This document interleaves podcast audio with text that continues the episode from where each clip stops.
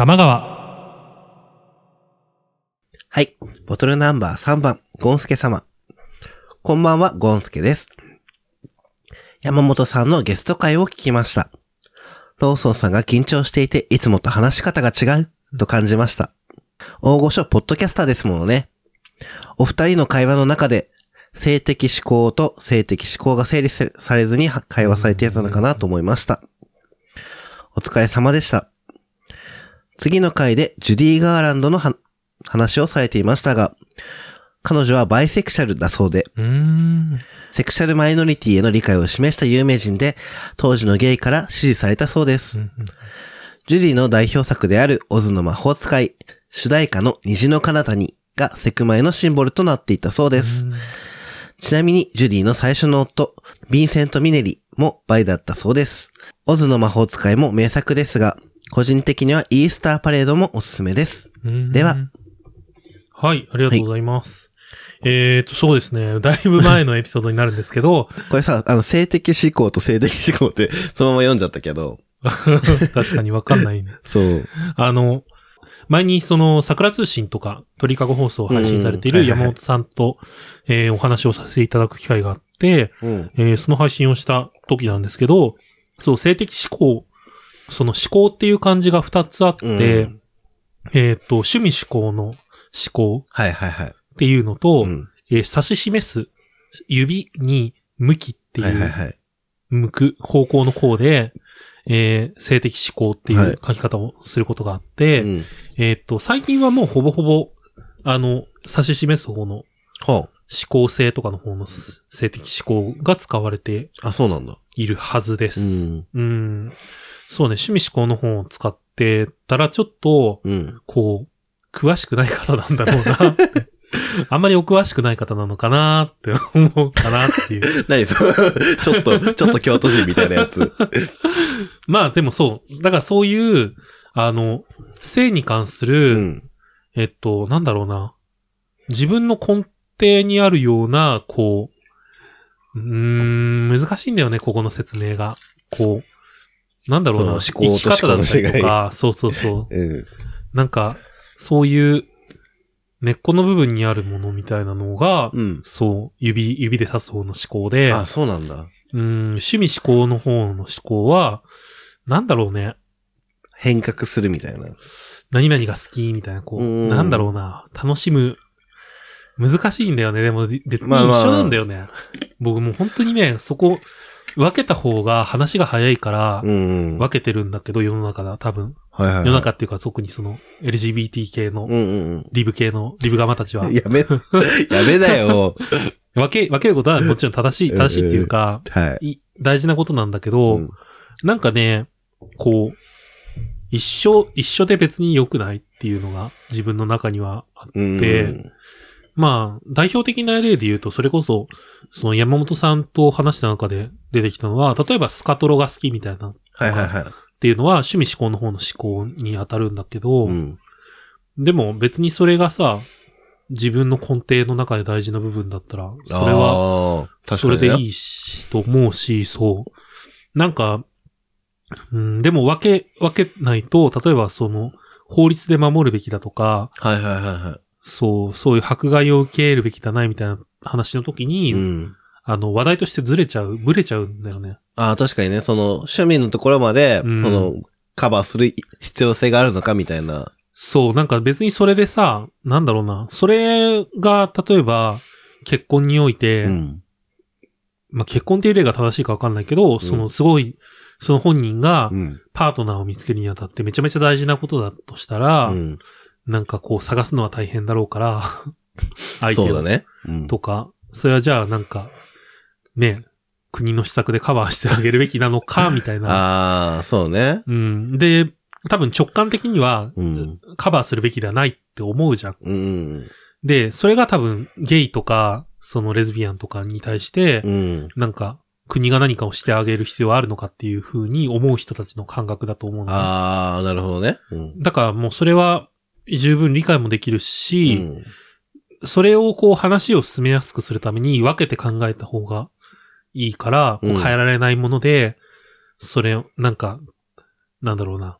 要は、なんだろうな、正常な家庭って言えばいいのかな。こう言葉としてちょっと、まあなんかその、あれだけど、いわゆる暴力的だの、けど、うん、ね、こう子供産んで、産んでみたいな、男女で続けていっ結婚しててみたいなね。そうそうそう。っていうのを作りづらいような要素だから、なんかそれは言葉として分けるべきっていうところうんはあるのかなとか、うん。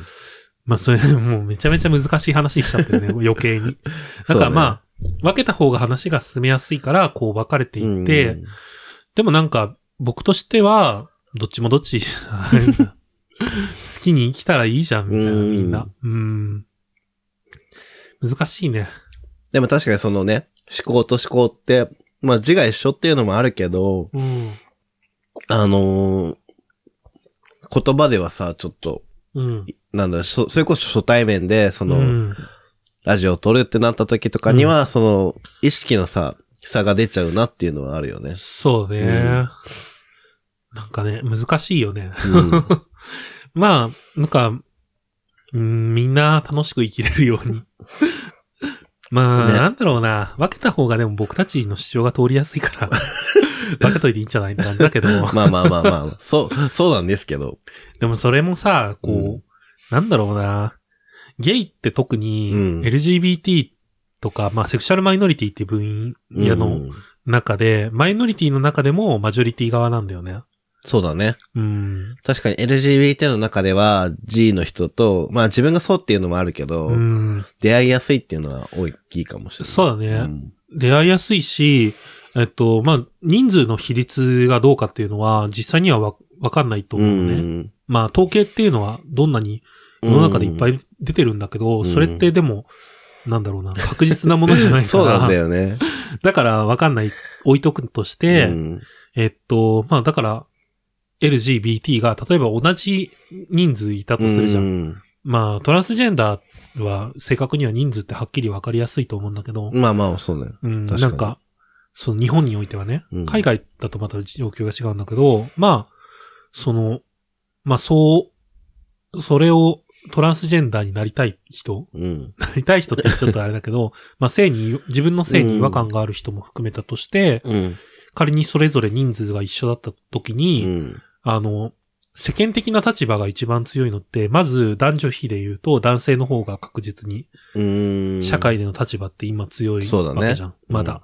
で、バイセクシャルとゲイが、そうなると、うん。あの、社会的な立場として動きやすかったりすると思ううんだけど、ん。で、ここでまた不思議なのが、あの、バイの方がちょっと立場として弱い。そうね。うん。うん。えっと、なんかバイであることを公表する必要隠しが性が、ちだよねそう、薄いっていうのがあって、ああ、そうね。まあなんかバイ、バイだと、うん。なんて言うんだろうな。別に、こう、ね、女性、例えばバイの、バイセクシャルの男性だったら、としたら、女性を選んじゃえばいいじゃんみたいなはいはいはところは実際あるだろうい。しう、ん。うん。難しいですね。そう、そうすれば、だって、そのね、そう。さっき言った普通の家庭になるからね。そう、いわ、うんいわゆるね、そう、普通っていう。で、だからゲイってマイノリティのな、マイノリティの中で、うん。なんか、まあ、不便な部分が多いし、かつそれに対して声を上げやすい状況にあはいるみたいな。ところはあるんだよね。だからまあなんか、なんだろうな。差別に対してちょっと鈍感になってきてるなっていうのは自分の実感としてあると思うんだよな。ああ、うん。その、なんだろうな。な単単純に言いやすいもんね。うんゲイですって言ったところでさ、そうそうそう。なんかなんかね、昔ほどさ、その、それを言うことに対してさ、迫害される。まあ、あるんだろうけど。うん。そう、あるんだけど見えづらくなっうん、うん。ちゃってるよね、今。うん。ね、女性だとそれこそ、なんか、結婚しない、結婚ができないっていうなった時うに、ん。女性一人で生きていくっていうことのハードルの高さだったりとか急に違うもんね。そうそうそう。そうなると、じゃあ公表しない方がいいのかな、みたいなのとかもあるうんと思うんだよね、きっとう。んね。うんなんていう。いろいろとある中でう、ん。が、まあ、僕たちは比較的、あの、楽な生き方をさせてもらってるんじゃないかなっていう。確かにね。マイノリティの中ではね。うん。だからこう僕もそんなにこう、なんか、性的思考、思考と思考をうん。分けなくても別にいいかな、みたいな思っちゃうんだけど、ああ。それはそれだけその強く主張しなくても、うんまあまあまあ最悪不利益ないっしょって思ってる。ねうねん。なんていうことをちょっとね、ぼんやりと考える。重い。まあたまにね。たまにね。たまに重い。そしてジュディ・ガーランドね。ああ、うん。バイセクシャルなんだ。ね。そう、オーバーザレインボーですよ。まさに。彼女のうんと言った。ら。だから、そこからのあれなのかなおばれ。おばれ。おばれって言うともう違う意味になっちゃうからね。ね。結婚相手のヴィンセント・ミネリさん。あれだよね、ふそのヴィンセント・ミネリとの間に生まれた娘が、あの、ライザ・ミネリ。え、そうなんだ。全然知らない。でもライザ・ミネリもさ、僕もう、僕の中のライザ・ミネリのイメージって、うんセックスダシティの劇場版で、うん。ゲイの結婚式に突然サプライズ登場して、そう、それ。歌うっていう。誰これ？そう。あの、有名な人なんだろうけど、有名な人なんだけど、なんかそんなにピンとこなかったから、そうそうそう。誰？みたいな。あ、本当に実在する芸能人なんだ、うんぐらいな感じだったな。本人役として。本人。なんていうことをふと思い出しました。まあ、バイセクシャルが、こう、バイセクシャルの人がさ、うん。こう、なんだろうな、表に立ちやすい、表に立って、こう、そうガンガン進められたっていうのも、うん。時代背景にもあるのかもね、その頃って。うん。まだ、その、がっつり、こう、ゲイです、レズビアンですって公表するには危険だった時代だったのかな。そうだ。ね。本人、どうか知らないけど。うん。あ、イースターパレードもちょっとね、見てみようかな。後で。あの、アマプラにあれば見ます。なかったらどうしようかな。ちょっと探します。はい。玉川。ボトルナンバー29番、ヘテロおばさん様。ローソンさん、モッキーさん、こんにちは。先日はお便りを読んでいただきありがとうございました。私は漫画やアニメをほとんど見ずに大人になり、BL を読み始めたのも今年に入ってからなので、二次創作や薄い本の存在も知らなかったし、うん。不女子イコールオタク女子全般のことだと思っていました。34歳のおばさんが予備知識なしに BL を読むと、ただファンタジーとして楽しむだけでなく、同性婚ができる国に住んでいた経験もあったので、うん。実際はどうなんだろうと気になり始め、BL 論やジェンダー、セクシャリティについて書かれた本を読むようになりました。夫のアナル開発計画は中断しています。きっかけは AV 監督と不女子社社会学者の共著、男の体は気持ちいいで、前日性について書いてあったからです。そんなに気持ちいいのか 気になるけど私にはついていない。それならついている人で試したい。スマイレージの名曲、夢見る15を BGM に男の子の秘密の気持ちいいボタンを押させてくれ、と夫にお願いし、ローションをつけて触ったら、爪が痛いと嫌がられて終了しました。それ以来、お尻を触ろうとすると逃げられてしまいます。ということです。はい。ありがとうございます。えー、そうね、不女子イコールオタク女子全般っていうのをよくあるうん勘違いみたいな感じで、そうだね。ね、話に出るよね。うん。特にこう、でも、な、慣れてきても、うん。なんか夢女子とか、あと不女子の境目とかが、あ、曖昧だよね。兼任してる人もきっと多いじゃうんん。だからわかんなくなっちゃうよね。うん。特にさ、なんか、不女子視点でうん女の子主人公のゲームやってる人とか、割といるじゃん。はいはいはい。そうなると余計にわかんなくなったりとかは、ちょっとあったな。それでもさ、男のオタクでもさ、うん。なんかジャンルが違うものをさ、好きなことって、まああるじゃん。そうだね。そういうのと一緒だよね。そうだね。うん多分。なんか、だから僕もさ、ギャルゲー結構やるんだけど、うん。なんか、そゲイ、いれはどういう視線で見んの？や僕は男として 見てるから、えっと、わかんないんだよね。だからそれが。なんか、自分、二次元になるとちょっと性自認変わるかも。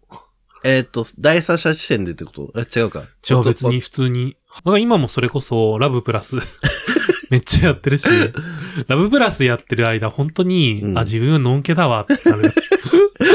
え、でもなんかそのね、なんか、そういう、こうなりたいって思うのになれるのがさ、ゲームのいいところだったりするじゃん。そうね。うん。そこでだから好きになる相手の政治に、性も、うん。すごい変わるなとは思ってて、うんうんまあ男キャラにももちろんすいいなと思うことあるんだけど、うん。なんか最初にこう、あまあ、ギャルゲーは普通に面白いからやってたんだけど、うん。なんかがっつり女の子のキャラクターに対して、うん。あ、これ、あ、可愛いみたいな、こう、ガチ恋だわ、みたいな状況になったのは、あの、アズニャンだったな。軽音の。はずに。え、でも僕ね、昔は乙女ゲーとかやってたよ。あー。あの、ヒーローのかけらとかやってたの。ははいはいはいそれは何イケメンとこう恋愛がしたくて。あ、まあ、それもね、あったよ。うん。なんただ、なんか、その、相手の、に対する、その、好みっていう問題で、その、うんあの、なんだろう、好きな、なんだろう、与えられるさ、そのうん、情報というか、あの、イケメン像っていうのが、まあ、大体乙女ゲーとかだと固定化されるじゃん。あー、はいはいはい。で、それが別に、そんなに好きでもないなって思う。まあ、それはそれで好きだったんだけど、うん。なんだ自分の好みが変わってきたのかな、あー、それはあるよね。っていうのもあって、うんそういうの、なんか、乙女ゲーとかに、その、うん 移入できない。感情移入が。そうそうそなんか属性で恋愛するわけじゃん。う。こうゲームのそうね。中って。そうなるとね、その属性が自分にマッチするかみたいな。うん。うーん。それはあるかも。まあでも今はポケモンは女でやってるんだけど。いやでもそれはさ、女の子になりたいじゃん。なりたい。女の子になりたいって言うと語弊があるんだけど、そうそうそうそう。なんか、おしゃれがしたいんだよ。そう。あの、可愛い女の子として生活がしたいっていうあーそうそうそう感情があるんだよね。あるある。それはある、全然。それはなんか、こう、それこそ性転換したいと、トランスジェンダーになりたいとかうんってわけじゃなくて、また全然違う部分にあって、うんで、これは多分、あの、のんけの男のオタクにも一部いるんだよね。ああ、いる。だからこそ、あの、それこそ VTuber 界隈で、はいはいはい。バーチャル美少女ジュニコおじさんたちがいっぱいいるわけじゃん。いっぱいいるよ。へえ、もうなんか、可愛い女の子の体になりたいみたいな。へえ。なんかそれでもめちゃめちゃわかるな。うんこう、もし、例えば VTuber とし、VTuber っていうか、その、VR のゲームで、こう、エッチなことができるとしたら、うんちょっと自分がうん。可愛い女の子に体になって、うん。でで、大体多分その可愛い女の子同士で絡むみたいなうん。のを自分の手でやれるっていう感じなの。をやりたいんだと思うみんな。うん。それはなんか多分にわかるなと思って。なんか、可愛い女の子ってさ、なんだろう。それだけで得じゃん。言い方悪いけど、そうね。そうなりたいなっていう願望はある。いやだってさ、VR ゴーグルつけてさ、うん。自分がこう歩きながらさ、鏡、街中で鏡見たらさ、サラサラロングヘアの、そこに可愛い女の子がね。そう、自自分が手振いいな。ったら、その、麦わら帽子かぶった女の子とかになったりするわけじゃん、きっと。ねいやー、なりたいっしょ。なりたい、なりたい。っていうね、なりたい願望があるなっていう話で、本筋とずれてるから戻すけど、うん。えーと、そうね。まあなんか、その同性婚ができる国に住んでいたっていうのは、やっぱり感覚としてさ、全然違うと思うんだよね。そうだね。なんか、普通がうん違うというか。そうそうそうそう。それこそ海外生活してる人のと話してるときに、うん。そこの根底の考え方とか、うん自己肯定感とかって全然違うんだっていうだろうね。すごい感じる。なんか、アメリカのさ、カミングアウトの話とか聞くとよくさ、うん。なんかあなたを誇りにも思うわ、みたいな感じでお母さんが言うわけ、カミングアウトされた時に。なんかその、なんだろうな、自分の子供のことを誇らしいっていうことをうん。声に出せるっていうのすごいなと思って。で、まあだからそういう、そのさ、自分の性自認を公表することに対して、うん。誇らしいっていう言葉を使うっていうのが、うん。ああ、なんか感覚が全然違うんだなって。そうね。うん。まあまあまあ、そんな別にカミングアウトを推奨してるわけじゃないから、あれなんだけど、うん。なんか前提としてそこ、なんか感覚が全然違うんだ。ね。うん。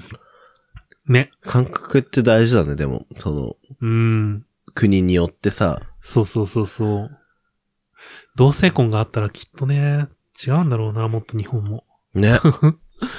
子供の教育とかもきっと変わってくるしね。ああ、はいはいうんはい。結婚、婚姻制度についてのさ、勉強とかも当然あ,、ああるわけじゃん。保健体育とかで。ああ、うん。確か、多分あったと思うんだけど。あった気がするけど。そういうところも変わってくるだろうしね。うん。うん。で、大人アナル開発計画は中断してるってことで、いや、マジで爪が長い人はやめた方がいいよ。そうね。うん。やっぱなんか道具使うのがいいのかな。ああ、今さ、エネマグラって言わないんでしょ、あれ。アネ、アネロスだっけ？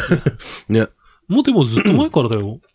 そうなんだ。うん。僕が大学生の時に、あの、買ったんだけど、うんその頃にはもうその名前だった。アネロスだったの。うん、へえ確か。ね。いや、でも本当にそういうのがいいと思うし、うん選び方の基準としては、うん。なんか、まっすぐなタイプはあんまり選ばない方がいいな、ああ、うん。なんか、僕も最初さ、こう、これ本当に良くないなって思うんだけど、漫画の影響とかで、うん。最初に買っ、最初ら辺に買ったのが、なんかやっぱり、バイブ、まっすぐなバイブ、はいはいはい。まっすぐな形で、なんかせん、根元になんかちょっとついてるみたいなのとかあるじゃん。よく。うん。そういう、いわゆるバイブ。いわゆるね、女性が使う用のね。そうそうそう、うんを買ったんだよ。うんそれもあって全然気持ちよくなかったんだよね。まあまあまあ、ね、あの根元についてるのはだって、ね、クリトリスを刺激するためのものでしょ。まあそれもあるし、そうそうそう。そこもまあ全く効果ないし、なんかまっすぐな形状だと、ただもう出し入れしてるだけになっちゃうんだよね。そうなんだよねう。ん。あとあの、スイングもさ、案外弱かったりするからね。あれじゃ足んないよね、きっと。うん多分。多分当たる場所には。多分。おそらくね。おそらく、前立腺には届かない。そうなんですよ。だあれはさ、女性はあれで気持ちいいのかな？ね。なんか女性もさ、曲がってるやつの方がいいんじゃないのって思っちゃうんだけど。ね。ね。っていうちょっと気になる。でもさ、なんかその、めっちゃスイングみたいなシリーズもあったりするわけじゃん。ああ、確かにっ。てことは、そういうのが好きな女性もいるんだろうね、きっと。んだまあ本当にね、こう、程よい曲がり方のやつを探して、うんそれを使うのがうんいいかな。え、なんかさ、今さ、あの、手袋流行って、流行ってるっていうか、ツイッターでよく見んだけど、流行ってんの？流行ってるかは知らないんだけど、なんで？わかんない、あの、ああ、手袋ある、ね。そう、なんか、い、い、ボイボがついた手袋で、はい。トレンなんドですね。か、そあれね、もう少し早く流行り始めてたら、う、うん。2019年の2丁目流行語大賞狙えたと思う かもね。ちょっとね、勢いが、ダメだったね。あと、それとともに、ちょっと最近聞くのがシリヌールなんですけど。シリヌール。シリヌールどうなんだろうね。ね。なんか、実際使った人の話を聞いたことあるけど、うん。要はなんかタイガーバームみたいな感じで、熱くなる感じ？あそうそうそう。あったかく、多分、スースーして熱くなるみたいなタイプのやつはいはいはいで、はい。それはまあ、お尻に塗るんですけど。シリヌールだからうね。ん。なんかでもまあ、やっぱなんかその、広、広げるっていうかさ、うん感覚を、なんだろう、AB にするみたいなのが求められてるのかな。でもさ、入り口らへん敏感にされてもどうでもよくない？確かに。え、でも、なんか、奥はちゃんと感じるから、入り口もみたいな人かもしれないし。よりね、より。そうかもしれない。何の話なの？Podcast Tuchom Gay Bar Kanagawa. オールチェックです。はい。オールチェックです。はい。えっと、そうね。まあ、楽しい話ができて。えっと。VTuber ぜひ見てください。シリヌールも買ってみてください。VTuber ほ、あれ、VTuber あれは、月の水戸以外のおすすめは誰ですか？月の水戸以外のおすすめは、うんそうだね。僕好きな子だと、まあ、女の子で、女の子のキャラクターでおすすめな子は、あずちももちゃんっていううん子で、えっと、まあ、あんまりね、更新頻度は少ないんだけど、うん。うん。なんか、話の端々にすごいね、尖った部分があって、まあまずね、プリちゃんとか、はい。プリリズ、プリパラが好きなんだけど、なんか、プリパラの話をしてるときにい。、うん。あの、ニノちゃんは絶対生理来てるって。私、ニノちゃんは生理来てる派なんですよ。っては言ってて、うんわかるなと思あ、った。わかるわかる。ニノちゃんは生理、生理来てると思います。うん。ミチルは絶対来てない。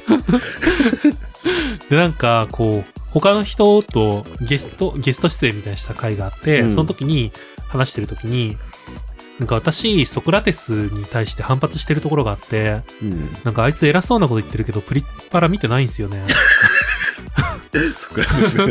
こいつ偉そうなこと言ってるけど、プリパラ、アイドルタイムプリパラ見てないんだよなって だからまあ私のが上かなっていうプリパラマウントをしてくるっていうので、すごいね。すごい、すごい面白い。信者じゃん。あとね、でも可愛いエピソードもあって、うんなんかね、エビフライとかって子供の人気メニューだったりするじゃん。うんうん大人になってももちろんすごい好きだし、まあ、エビフライどう好きみたいな話になって、うん。私エビフライすすごい好きなんだけど、うん。なんかすぐ人にあげちゃうんですよねって言って、なんで？わけわかんないんだけど、子供の頃にうん弟にエビフライをあげたら、うん。食べたいって言うからあげたうんらすごい喜ばれて、それ以来、エビ、自分はエビ全然好きなんだけど、うん出てくると人にあげちゃうっていう、い子。いい子なんだけど、わけわかんないエピソードを繰り広げてて、すごいね、可愛い。万人受けするものと思っている。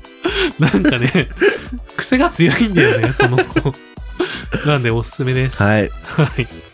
男の人でおすすめはね、なんか、同じ2時3時、うん。そう、安土桃ちゃんも2時 ,2 時3時なんだけど、あの、同じグループの中で言うと、花畑チャイカさんっていう、うんえっとね、なんか、一応お姉キャラみたいな感じで売り出してえたんだけど、あんまり関係ない感じかな。なんかね、えうん。あの、一応妖精みたいな、妖精界から来た妖精。あの、妖精なんだけど、はいはいはこう、なんかまあ、ごつめなおっさんみたいな見た目なんだけど、ちょっとメイクしててう、ん。で、ヘアスタイルが、あの、なんだろうな、イメージで言うと、うん。あの、シャーマンキングの、あの、ライバルの男の子みたいな感じのツンツンしたうん、まあなんか浮かんでこないけど、なんとなく。髪型で、うんで、全体のイメージカラーが緑なの。だから、なんか、バランの妖精って言われてて、バラの妖精、ね？バラン、バランの妖精だかあ、ら、バランね。あ、それ、ツンツンしてるね。そう。なんかお弁当の偏りとかを抑えるっていう役割をしてるって言われてる人で、その人もちょっとね、変わ変わった人で、はあの、バーチャル YouTuber 同士でい。、うん。あの、すプロジェクトウィンターっていう、あの、雪山でうん脱出ゲームあ、をするっていう、はいはいはトランシーバーみたいなの手に入れたから、い。うん。こう、話しながら、こう、あいつムカつくんだよね、みたいな。私のことを陥れようとしたから、あいつ殺しましょうよ、みたいなことを、全然自分は敵でもないのに言って、で、相手の子がトランシーバーで、うん。そうですね、やっちゃいましょうみたいなこと言言ったから、あ、こいつが犯人だよって。っていう濡れ衣をかぶせるみたいなやば。ちょっとね、そういう強靭プレイをするところが面白いんで、おすすめです。その雪山人狼ちょっと気になってんだよね。やりたいんだよね、みんなで。8人集めないとできないから、ちょっとハードル高いんだけど、そんな感じで今日は終わりにしたいと思います。番組に関する情報は公式サイト tmgw.tokyo 玉川 .tokyo にて発信中です。また、公式ハッシュタグ tmgw アンダーバー tokyo 玉川アンダーバー東京でのツイートもお待ちしています。それでは、またのご来店お待ちしてます。はい。気をつけ、着席。以上、山崎ローソンとモッキーがお送りしました。次のミート。